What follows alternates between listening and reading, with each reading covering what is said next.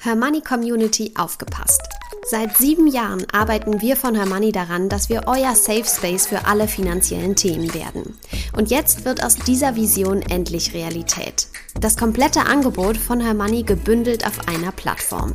Videokurse, Community-Bereich, Club-Webinare, Coaching-Sessions, Rentenlückenrechner und vieles mehr erwarten euch. Mehr Infos findet ihr unter hermoney.de slash club.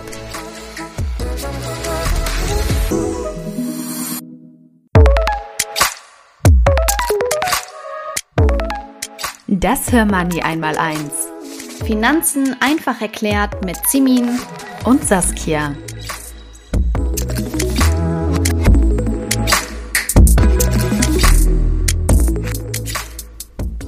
Hallo, liebe Saskia. Hi, Simin. Und hallo an unsere Zuhörerinnen. Heute möchten wir uns mit einer interessanten Form des Investierens beschäftigen, mit einer ähm, speziellen Form von Produkten, nämlich mit den Mischfonds bzw. Multi-Asset-Fonds und ETFs. Ja, Saskia, vielleicht möchtest du kurz sagen, was ist das eigentlich? Findest du das spannend? Investierst du in Mischfonds? Wie ist deine, deine Haltung zu dem Thema? Also ich muss sagen, ich investiere zwar nicht in Mischfonds, aber ich kann mir gut vorstellen, dass die interessant für all jene sind, die jetzt keine Lust haben, die Tipps aus unseren letzten Folgen umzusetzen. Mhm. Weil wir gehen jetzt natürlich noch detaillierter drauf ein, was Mischfonds sind, aber ich finde, Jetzt zusammenfassend kann man sagen, das ist eigentlich ganz cool, wenn man in die Börse einsteigen möchte, wenn man sein Geld an der Börse investieren möchte und wenn man auch breit streuen möchte, vielleicht sogar in verschiedene Anlageklassen. Wenn man halt sagt, oh, ich hätte eigentlich ganz gerne Gold und auch Anleihen, aber ich will auch in Aktien gehen, dann gibt's Mischfonds, die sind ein Topf aus alledem und dann kann man da einfach auch seinen Sparplan machen oder eine Einmalanlage und lässt dann halt andere zur Not entscheiden, mhm. was halt mit dem Geld passiert und hat dann einen Haken dahinter gemacht. Aber hat natürlich nicht, das klingt jetzt alles ganz toll, was ich hier sage. Super werden sich jetzt unsere Hörerinnen sagen. Warum habt ihr denn dann jetzt äh, ein Jahr lang erzählt, ich soll in ETFs oder ak äh, aktiv gemanagte Fonds gehen und am besten noch nachhaltig? Nee, die haben natürlich auch ihre Nachteile und da wollen wir heute auch drauf eingehen. Aber jetzt hast du mich ja gefragt, was genau Mischfonds eigentlich sind. Also Mischfonds investieren in mindestens zwei Anlageklassen, deswegen sagt man Mischfonds, ja. Die werden übrigens auch Multi-Asset-Fonds genannt, das hast du äh, jetzt schon gesagt. Also die funktionieren eigentlich wie Investmentfonds. Viele InvestorInnen zahlen ihr Geld in einen Topf ein und das Fondsmanagement entscheidet dann, in welche Assetklassen wie viel Geld fließt. Ja, genau. Es wird einem im Prinzip die Arbeit abgenommen, so wie du auch eben schon beschrieben hast, Saskia. Und das ist natürlich äh, relativ entspannt für alle mhm. ähm, faulen InvestorInnen, äh, wie wir es ja auch letztes Mal äh, schon bezeichnet haben. Wobei auch hier nochmal gesagt sei, dass das natürlich nicht negativ gemeint ist, sondern völlig verständlich. Genau, wichtig ist, glaube ich, auch nochmal zu betonen, dass man zwischen festen und flexiblen Mischfonds unterscheidet. Flexible Mischfonds, da kann sich die Aufteilung stetig ändern. Ähm, das Fondsmanagement schichtet hier je nach Börsensituation um und greift wirklich aktiv in den Fonds auch ein. Und feste Mischfonds haben dagegen festgelegte Anteile, also sagen beispielsweise, ich investiere immer 50 Prozent in Aktien und 50 Prozent in Anleihen. Da mhm. findet kein dauerhaftes Umschichten statt. Es ist einfach äh, festgelegt von vornherein. Jetzt hast du ja eben schon gesagt, es werden verschiedene Anlageklassen abgedeckt, äh, mindestens zwei. Und man muss dazu sagen, das hast du eben aber auch schon erwähnt, es gibt mittlerweile auch deutlich flexiblere Portfolioaufteilungen. Tatsächlich war es früher wirklich hauptsächlich so, dass zwischen äh, mit Anleihen und Aktien gemischt wurde. Mittlerweile gibt es da noch deutlich mehr Varianten mit verschiedenen Anlageklassen und Rohstoffen, alternativen Anlagen. Also da gibt es quasi nichts, was es nicht gibt, ja. Immobilien, was man sich so ausdenken kann. Und das ist entsprechend natürlich auch interessant für all jene InvestorInnen, die sich entscheiden, einen größeren Geldbetrag möglichst diversifiziert anzulegen. Ja, das finde ich auch interessant, was du jetzt gesagt hast, dass die Mischfonds heute wesentlich flexibler investieren als früher, weil ich kann mich noch daran erinnern, wir hatten doch erst vor drei Jahren diesen Börsencrash in, im Zuge von Corona. Mhm. Da kannst du dich ja wahrscheinlich auch noch dran erinnern. Da waren nämlich die aktiv gemanagten Fonds und auch Mischfonds in der Kritik, weil sehr, sehr viele FondsmanagerInnen dann den Aktienanteil erheblich runtergeschraubt haben und mhm. den Anleihenanteil nach oben, weil es eben diesen Crash an der Börse gegeben hat. Die wollten dann das Geld der InvestorInnen retten und sind dann aus den Aktien rausgegangen und haben dann aber den richtigen Einstiegszeitpunkt verpasst. Dadurch waren die nicht unbedingt, die hatten keine schöne Rendite, die aktiv gemanagten Fonds und Mischfonds. Ja. Die hatten dann also in dieser Zeit des Crashs, des Corona-Crashs, einen erheblich höheren Anleiheanteil als Aktienanteil. Ja. Und ja, natürlich wollten die FondsmanagerInnen dann später wieder reingehen in die Aktien, wollten den Aktienanteil wieder hochschrauben und haben dann teuer eingekauft, weil ja niemand wissen konnte, dass die Börsenkurse innerhalb weniger Wochen und Monate wieder so stark steigen. Rasant ne? steigen, ne? Ja, mhm. wir haben ja alle gedacht, okay, das begleitet uns jetzt ein, zwei, drei Jahre und dann hatten wir ja eigentlich im Frühling und Sommer schon wieder ganz, ganz tolle Zahlen im Depot. Ja. Damit kann natürlich auch ein gewiefter Manager nicht rechnen. Ne? Absolut, so ist es.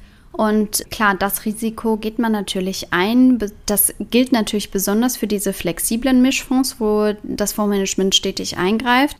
Wenn man auf etwas festere Strukturen setzt, so, so festere Mischfonds, die sich eine feste Aufteilung setzen, ist das Risiko vielleicht etwas geringer, das entsprechend äh, angepasst wird. Aber in dem Zusammenhang ist es vielleicht auch noch mal ganz interessant, auf die verschiedenen Varianten hinzuweisen, denn es gibt durchaus verschiedene Varianten von Mischfonds. Man unterscheidet im Prinzip vor allem zwischen drei Varianten. Einmal die dynamischen Mischfonds, einmal die flexiblen und einmal die konservativen Mischfonds. Das ist ganz wichtig zu wissen, wenn man als Investorin jetzt sich überlegt, ich möchte einen Mischfonds auswählen. Nicht alle Mischfonds sind gleich und man sollte sich da trotzdem Gedanken machen. Wir betrachten jetzt hauptsächlich Mischfonds, die immer noch natürlich die klassischen sind, Aktien, Anleihen. Und da sollte man sich eben Gedanken machen, schon vorher, wie viel Anleihen, wie viel Aktien möchte ich denn in meinem Portfolio haben. Dafür war es ja durchaus hilfreich, unsere vorherigen Folgen gehört zu haben. Von daher war auch das nicht umsonst für alle, die sich jetzt entscheiden, in Mischfonds zu investieren. Aber wir können vielleicht ganz kurz mal skizzieren, wie diese Varianten aussehen. Konservative oder defensive Mischfonds gehen zum Beispiel maximal so 25 Prozent in Aktien und investieren mindestens 75 Prozent in Anleihen. Sind natürlich jetzt alles immer nur so grobe Richtungen und man muss sich das von Fonds zu Fonds auch anschauen.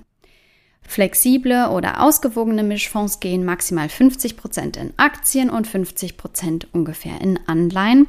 Und dynamische oder offensive Mischfonds haben einen deutlich höheren Aktienanteil mit maximal 75 Prozent und 25 Prozent entsprechend Anleihen. Genau. Also über diese Varianten sollte man sich auf jeden Fall informieren und entsprechend sich Gedanken machen, welche Variante man denn haben möchte. Wenn man sagt, ich bin eher auf der Risikoseite und beziehungsweise habe noch einen langen Anlagehorizont und habe kein Problem damit, wenn mein Depot auch mal zwischenzeitlich in so einer Corona-Pandemie äh, auch mal im Minus sein kann, dann kann man äh, ruhig sich für so einen dynamischen oder offensiven Mischfonds entscheiden. Wenn es eher um Kapitalerhalt geht, kann man auf solche konservativen und, und defensiven Mischfonds setzen. Vielleicht beim Thema Kapitalerhalt auch noch ganz spannend. Da gibt es auch ganz spezielle Investmentfonds. das gilt nicht nur für die Mischfonds, das gilt eigentlich allgemein. Damit können wir uns Saskia vielleicht auch noch mal separat auseinandersetzen, weil das kann auch ganz spannend sein. Dieser Absolute Return Ansatz, den gibt es eben auch als bei Mischfonds und der zielt voll darauf ab, eben das Kapital zu erhalten. Und dabei geht es genau mhm. darum, vielleicht auch ein bisschen, was du eben beschrieben hast, in schlechten Zeiten möglichst wenig Minus zu machen. Mhm. Ja, gut, das ist dann halt so die Sicherheit, die man genau. dann garantiert bekommt. Und wir haben ja gelernt in den vergangenen 26 Folgen, dass Sicherheit immer Geld kostet. Ja, also die geht zumeist zu Lasten der Rendite. So ist es. Das ist äh, vor allem für Investorinnen spannend, die auf Kapitalerhalt aus sind, weil sie beispielsweise sich von ihrem mhm. Fonds eine Rente auszahlen oder so, ja. Also äh, für solche Investorinnen ist das natürlich spannend. Für alle anderen, die wirklich noch sagen, ich bin in der Ansparphase beispielsweise, dann würde ich sagen, also kann man ruhig zu einem dynamischen oder mhm. offensiven mhm. Mischfonds greifen. Vielleicht noch mal kurz zu den Vorteilen.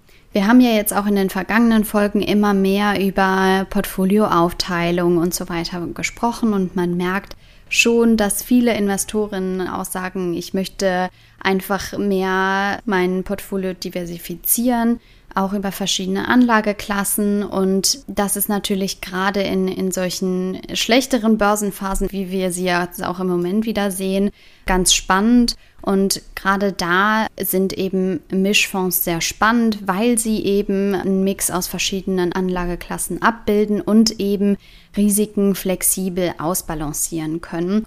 Wir müssen uns als Investorinnen da keine Gedanken machen, sondern geben die Verantwortung ab an den Manager quasi. Und das ist natürlich besonders in solchen schlechteren Börsenphasen für die ein oder andere Investoren beruhigend zu wissen. Ja, und sehr bequem. Ja, so ist es. es hat alles seine Vor- und Nachteile, ne? wie du gerade eben mm. gesagt hast. Dadurch, dass wir dann eben nicht entscheiden, wie ist das Verhältnis zwischen Aktien und Anleihen, dadurch kann natürlich auch eine Aufteilung entstehen, die nicht dem entspricht, was wir möchten oder unserem Ziel entspricht. Das Risiko geht man natürlich ein. Also man gibt die Verantwortung schon ab und darüber sollte man sich sicher auch bewusst sein. Ich glaube aber schon, was ein großer Vorteil ist, ist diese Wahlmöglichkeit zwischen diesen verschiedenen Arten, dynamisch, ausgewogen bzw. flexibel und eben konservativ. Da gibt es schon eine Reihe an spannenden Mischfonds, muss ich auch sagen. Also es gibt wirklich hm. spannende hm. Investmentfonds, wenn man sich damit mal ein bisschen beschäftigt, die auch gute Renditen erzielen die für Investorinnen eben spannend sein können. Und ich finde es gut, dass es da verschiedene mittlerweile äh, die die unterschiedlichsten Produkte gibt. Also da gibt es, wie gesagt, wirklich nichts, was es nicht gibt. Das ist gut, dass du das erwähnst, weil was ich mich jetzt gerade gefragt habe, als ich dir zugehört habe, du bist doch hier bei Herr Money unsere Nachhaltigkeitsqueen. Mhm. Weißt du zufällig, ob es auch nachhaltige Mischfonds gibt? Ja, gibt es auch. Also äh, natürlich, wie im gesamten Fondsmarkt äh, gibt es viele nachhaltige Varianten auch. Da gilt wie überall, natürlich muss man hier wieder aufpassen. Stichwort Greenwashing, ja. Mm. Also man kann, man muss schon in das Portfolio schauen, beziehungsweise sich vielleicht besonders in dem Fall auch den Asset Manager anschauen wie ist der aufgestellt? Ist das ein etablierter Asset Manager in, im Bereich der Nachhaltigkeit oder ist das mehr so Marketing, ähm, hm. bla bla, sag ich mal? Aber auf jeden Fall gibt es äh, auch viele Mischfonds, die nach Nachhaltigkeitsaspekten anlegen, beziehungsweise das bei der Anlage berücksichtigen. Und ähm, auch solche für, ich würde mal sagen, dunkelgrüne Anleger oder Anlegerinnen. Da gibt es ausreichend Produkte. Mhm.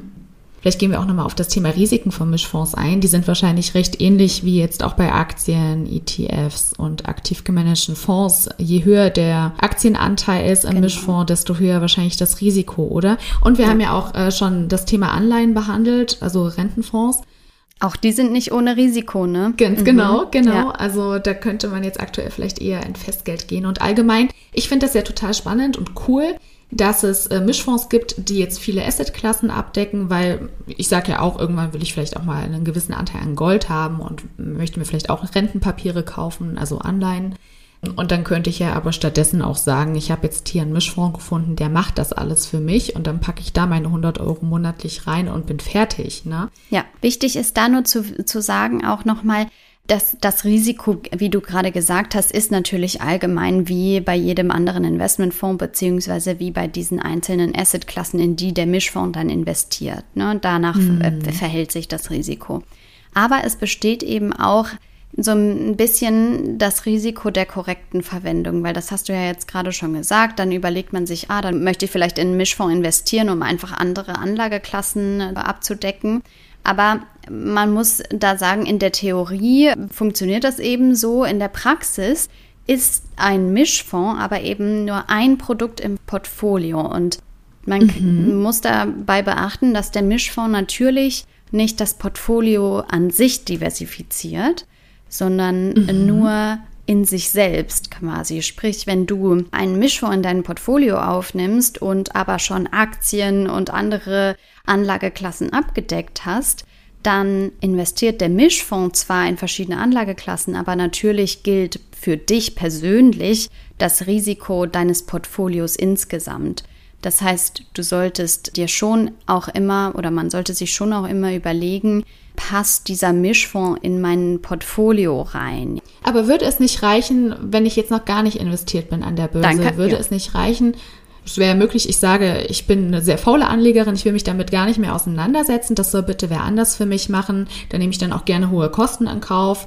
Hauptsache, ich habe damit wenig zu tun ja. und packe da einmal meine 10.000 Euro rein oder meinen 300 Euro Sparplan oder was auch immer ich da erübrigen kann jeden Monat. Ja. Und dann bin ich doch schon breit diversifiziert, Absolut. wenn der Mischfonds dann zum Beispiel Immobilien enthält, Rohstoffe, Aktien, Rentenpapiere dann bin ich doch schon fertig, oder? Genau. Das hat jetzt wahrscheinlich eher sich gerichtet an die Hörerinnen, die äh, so wie du und ich schon ein paar Aktien, Fonds und ETFs im Portfolio haben. Ne? Du meinst genau. wahrscheinlich damit, man sollte dann nicht beides gleichzeitig besparen, weil man dann halt auch, weil sich das Risiko dann auch einfach doppeln kann. Genau, also im Prinzip geht es darum, eben darauf hinzuweisen, wenn man sich für einen Mischfonds entscheidet, dann ist das, äh, hat das überhaupt nichts damit zu tun. Aber der Mischfonds in einem Portfolio, so wie du jetzt gerade beschrieben hast, wenn jemand schon investiert ist in verschiedene Investmentfonds, Aktien, wie auch immer, dann besteht eben die Gefahr, dass man so ein bisschen den Überblick ähm, hm, verliert, verliert ja. dass ja. eben man sich denkt, ach ja, dann äh, nehme ich eben den Mischfonds und dann bin ich schon gut aufgestellt. Aber es kann halt, man muss natürlich immer das Gesamtportfolio im Blick behalten. Das verstehe. will ich im Prinzip nur damit ja, sagen. Verstehe. Genau. Ja, ich habe mich ja jetzt mal mit den Kosten von so einem Mischfonds auseinandergesetzt. Ja, das ist doch unsere Kostenqueen. ja, das ist ja auch wirklich ein ganz wichtiger Faktor, den man ja auch immer beachten sollte. Da kann ja so ein Mischfonds auch die schönste Rendite erwirtschaften. Ja. Wenn der dann super teuer ist, dann wird diese Rendite durch die Kosten aufgefressen. Da müssen wir ja. einfach schauen, ob es da nicht vielleicht noch äh, günstigere und bessere Alternativen gibt. Also ich habe jetzt mal ähm, verglichen eine Einmalanlage in Mischfonds mit einer Einmalanlage in globale Aktienfonds und ETFs. Ich habe mir jetzt die Zahlen genommen vom Ende des vergangenen Jahres, also von Ende 2022 und habe geguckt, diese Einmalanlage in Mischfonds, was hat die jetzt für eine Rendite erwirtschaftet? Über zehn Jahre. Und da muss ich sagen, war ich teilweise sehr enttäuscht, weil es waren tatsächlich nur 1,5 bis 5 Prozent, ja, also über zehn mhm. Jahre. Und da kam es einfach darauf an, ob das jetzt ein rentenbetonter Mischfonds war oder ja, ein aktienbetonter. So ein konservativer oder ein dynamischer. Ne? Mischfonds, ne? Ja, Genau, der rentenbetonter, der hat nämlich wirklich nur 1,5 Prozent in den zehn Jahren an Rendite gehabt. Also damit hast du ja nicht mal die Inflation ausgeglichen. Ja, und das ist ja hier auch alles vor Kosten. Und der Aktienbetonte eben die 5 Prozent. Ist okay, ist solide, ja. wenn jetzt die Kosten ja. nicht allzu hoch sind. Da kann man da eigentlich nicht meckern. Aber jetzt zum großen Aber und dem Ausrufezeichen dahinter. Zum Vergleich, bei globalen Aktienfonds und ETFs waren es über den gleichen Zeitraum, also über die vergangenen zehn Jahre, 8,1 Prozent. Und ähm, wir wissen, es gibt auch recht teure, aktiv gemanagte Fonds, aber die ETFs hingegen, die sind ja doch recht günstig. Ne? Die kannst du für einen TER von 0,1 bis 0,5 Prozent bekommen. Und äh, Mischfonds sind da wesentlich teurer. Ich sage jetzt auch mal, was das kostet. Und zwar gibt es da verschiedene Gebühren, die erhoben werden, wenn man in einen Mischfonds investiert. Da wäre zum Beispiel die Vertriebsgebühr, dann gibt es die jährliche Managementgebühr und es gibt auch teilweise die Performancegebühr, wenn der also überdurchschnittlich performt hat, der Mischfonds. Die Vertriebsgebühr beträgt vier bis fünf Prozent des Anteilswerts. Das sind ja schon mal, also es ist ja eine Zahl, die ist ja jenseits von Gut und Böse. Dazu, wie gesagt, noch die jährliche Managementgebühr, die kommt auch auf ein bis zwei Prozent. Und bei der äh, Performancegebühr, da habe ich jetzt keine Zahlen gefunden. Das macht wahrscheinlich jede Fondsgesellschaft anders, aber das kommt auch noch drauf. Und dann ist man ganz schnell bei sechs, sieben oder sogar acht Prozent nur Gebühren. Genau, dazu muss man natürlich sagen, dass man sich häufig diese Vertriebsgebühr beispielsweise auch sparen kann oder dass es da Rabatte gibt. Ne? Also das ist auch nochmal wichtig zu betonen. Aber im Prinzip hast du völlig recht. Da sind die Mischfonds tatsächlich re relativ, insgesamt sind die relativ teuer. Das zeigen auch beispielsweise, habe ich gesehen, Untersuchungen von der Ratingagentur Morningstar und der Europäischen Wertpapier- und Marktaufsichtsbehörde ESMA.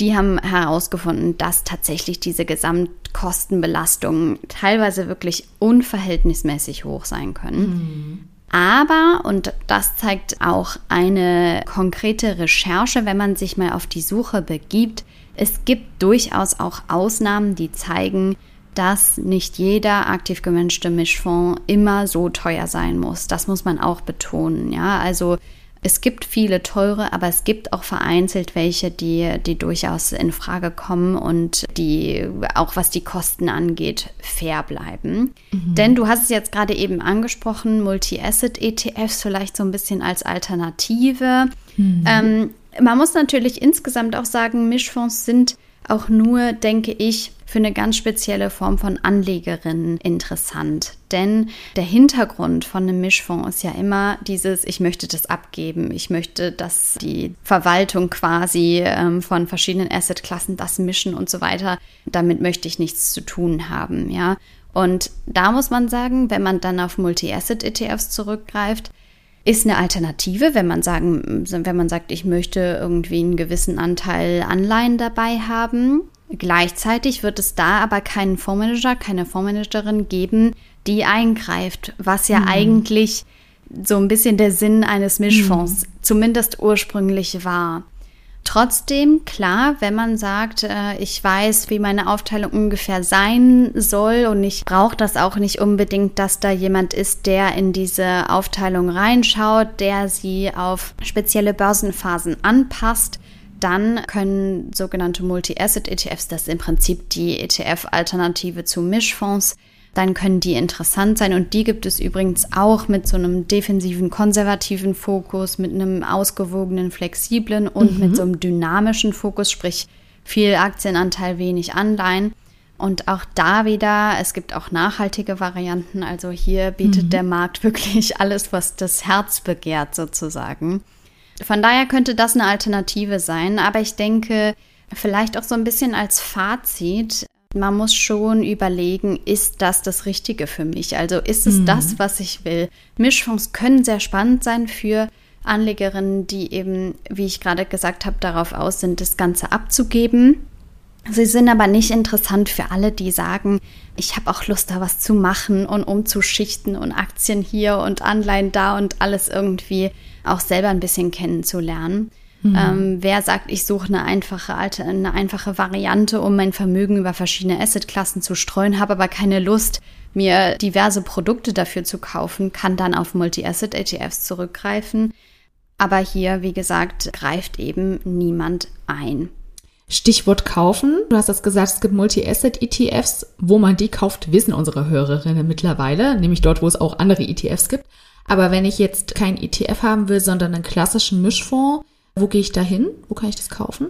Das kann ich in der Regel auch ganz einfach über meine Depotbank. Ich kann mich vorher über verschiedene ähm, Anbieter von Mischfonds, also Fondsgesellschaften natürlich auch informieren.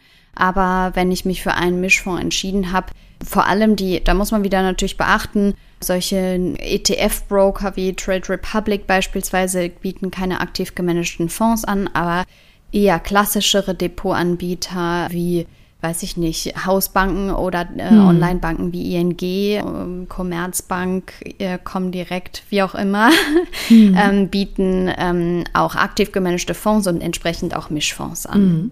Was ich jetzt aber den Hörerinnen auch nochmal an dieser Stelle ans Herz legen möchte, ihr könnt Mischfonds quasi auch selber machen. Ne? Also das, was, ja. was Semin und ich euch jetzt schon seit einem Jahr erzählen, ihr könnt das alles miteinander clever kombinieren, könnt dann einmal im Jahr euer Rebalancing machen und da habt ihr auch mehr oder weniger einen Mischfonds erstellt, ja. ja. Ihr könnt äh, selber in Aktien gehen oder in Anleihen. Ihr könnt selber Gold kaufen, auch die Gold-ETCs, die es an der Börse gibt. Ihr könnt in Immobilienfonds gehen. Ihr könnt euch aber auch eine richtige klassische Immobilie zum Vermieten kaufen. Es gibt ganz, ganz viele Möglichkeiten. Aber wie gesagt, wenn ihr faul seid und ihr wollt euch da nicht drum kümmern, dann guckt euch vielleicht mal die klassischen Multi-Asset-Fonds an oder eben die Multi-Asset-ETFs, wenn ihr auch ein paar Kosten sparen wollt. Ja gut, Simin, vielen lieben Dank fürs Gespräch. Ich hätte nicht gedacht, dass mich Multi-Asset-ETFs und Multi-Asset-Fonds so sehr interessieren könnten, aber ja. es ist doch ein cooles, neues Feld, das man sich da anschaut. Es lohnt kann. sich auch, da mal reinzugucken und sich konkrete Produkte anzuschauen. Das würde ich vielleicht unseren Hörerinnen auch mitgeben, sich nicht nur in der Theorie damit zu befassen, sondern wirklich mal anzugucken, was gibt es so auf dem Markt und in die Produkte reinzugucken. Dann wird es wirklich spannend. Mhm. Wir hören uns in zwei Wochen wieder. Vergesst nicht, unseren tollen Her Money Newsletter zu abonnieren. Folgt uns gerne auf LinkedIn, Facebook und Instagram und kommt auch gerne in unsere Facebook-Gruppe nur für Frauen. Und macht bei unserer Spar-Challenge mit. Simin, Alexa, Floriana und ich haben schon angefangen mit der 52-Wochen-Challenge. Ich habe schon die ersten vier Kästchen abgehakt. macht es sehr, sehr gerne mit und guckt mal auf www.hermoney.de slash challenge. Dort findet ihr alle Informationen und könnt euch anmelden. Dann bekommt ihr hin und wieder noch eine extra Motivationsmail von Simin oder mir. So ist es, liebe Saskia. Vielen Dank für diese Folge, für deine Zeit. Und ich freue mich, wenn wir uns in zwei Wochen hören. Bis dahin. Tschüss.